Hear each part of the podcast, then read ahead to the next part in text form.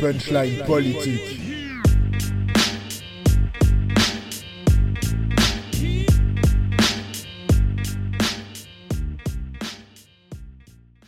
Bonjour à toutes et à tous et bienvenue dans ce nouvel épisode de Punchline Politique, une chronique de 20 minutes pour comprendre. Je suis Romain Gossin et aujourd'hui nous nous rendons en Chine afin de contextualiser le titre Made in China du groupe de Chengdu, les Higher Brothers. Extrait.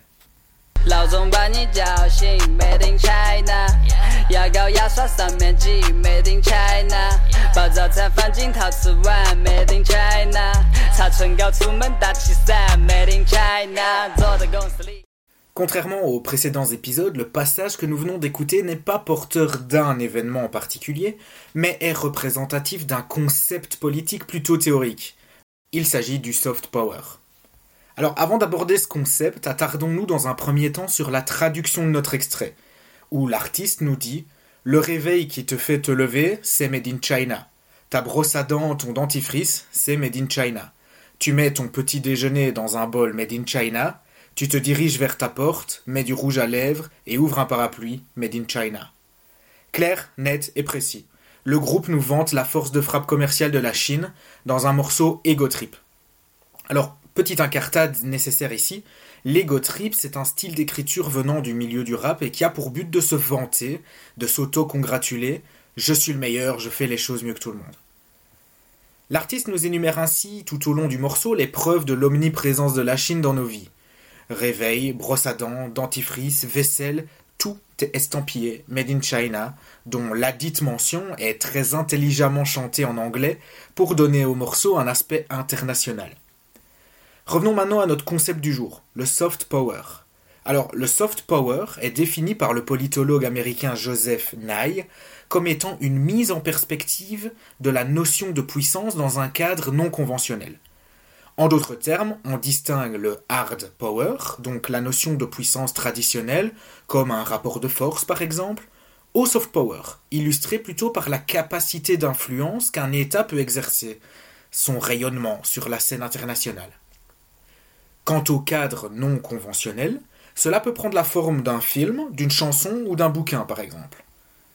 Ici, nous assistons donc à un véritable martèlement musical de l'importance de la Chine dans nos vies.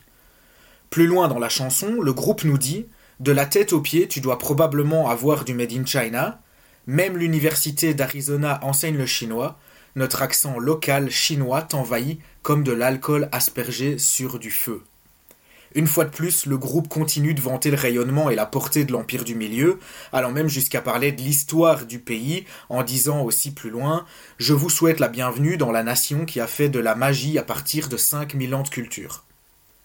Au-delà du contenu, le principe de soft power est d'autant plus flagrant lorsque l'on sait que toute forme d'expression artistique est réglementée en Chine. Ainsi, pour pouvoir vendre ou publier de la musique, il faut obtenir une approbation ministérielle, sous peine de sanctions administratives ou de perquisitions. Pas de place pour les idées subversives ni pour les textes ne s'alignant pas avec l'idéologie nationaliste du pays. Chaque morceau, chaque œuvre artistique fait l'objet d'une analyse gouvernementale rigoureuse, suivie d'une approbation ou d'une interdiction de diffusion. Donc, si ce morceau se retrouve sur YouTube et est diffusé en boucle dans les boîtes de nuit chinoises, par ailleurs grandement fréquentées par ces étrangers, il faut garder en tête que la chanson a été préalablement contrôlée et, du coup, validée par le gouvernement. Le Parti communiste chinois valide donc le message véhiculé dans Made in China. Dès lors, nous sommes bien dans la notion de soft power, puisque l'État permet et valide la diffusion d'un message de puissance via un cadre non conventionnel, ici la musique.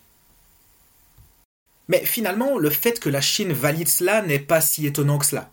Depuis quelques années, le pays avance ses pions sur l'échiquier mondial, notamment via la Belt and Road Initiative, les nouvelles routes de la soie, un projet personnellement porté par Xi Jinping qui, depuis 2013, engage la Chine dans des chantiers de construction titanesques d'infrastructures portuaires, ferroviaires et terrestres afin de multiplier les liaisons entre la Chine et l'Europe. Et puis, moins connu chez nous mais tout aussi ambitieux, le plan Made in China 2025 du Premier ministre Li Keqiang vise à faire de la Chine un leader en termes de technologie à l'horizon 2025. Au-delà du fait que le pays veut supprimer la dépendance à l'égard des technologies étrangères, Li Keqiang y voit l'opportunité de pouvoir imposer les standards de conception en termes de régulation internationale. Et cela, c'est clairement pas négligeable.